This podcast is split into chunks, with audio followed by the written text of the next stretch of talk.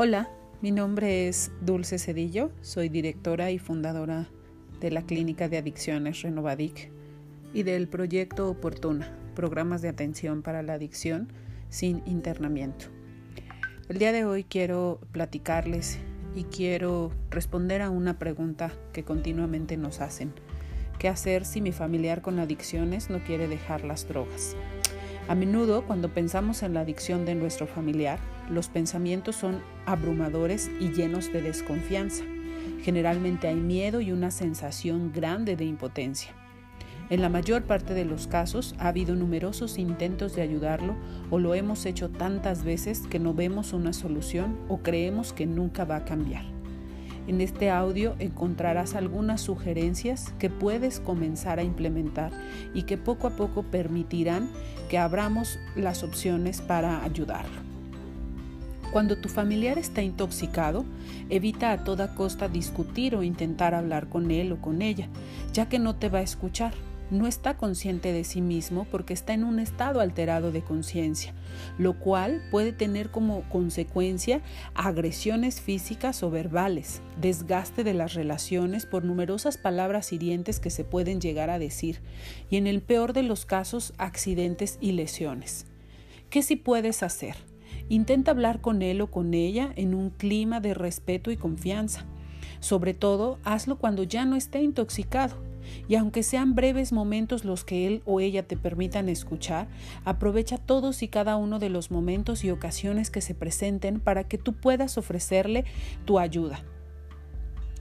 Asimismo, en ocasiones podemos sentir el impulso de ir a buscar a nuestro familiar y traerlo a casa. Sabemos que se pueden perder por días o que están en riesgo estando fuera de casa. Créeme, si tú decides ir a buscarlo, solo te pondrás en riesgo y muy probablemente no podrás traerlo por ti misma. No le vayas a comprar sustancias, tampoco controles su forma de consumo, dosificando la dosis que tiene que consumir al día. No cedas ante todas las manipulaciones de que si no le das algo, dinero o sustancia, él comenzará a delinquir o que ya va a cambiar, siendo que han sido múltiples veces las que te ha prometido que lo va a hacer y no lo hace. ¿Qué sí puedes hacer? Quédate en tu casa y mantente seguro o segura. En cada conversación que tú puedas tener con él o ella, comienza a establecer límites. Límites que favorezcan la convivencia familiar. Por ejemplo, no llegar intoxicado a la casa, no acercarse a los hijos e hijas pequeños, no consumir al interior de tu domicilio, no dosificar su droga o, pedirte que la vayas a dosificar y sobre todo no recurras a ir a comprar tú esa sustancia. Tampoco te culpes y angusties por su adicción. Quiero que sepas que las adicciones son enfermedades complejas y multicausales. Evita tú ser el bueno de la historia y que de parte de él solo has recibido desaires y decepciones. Este acto lo único que va a generar es mayor culpa en tu familiar y como consecuencia podrá tener mayores justificaciones para castigarse a través del consumo, asumiéndose como una persona que solo te ha lastimado y no merece vivir bien contigo.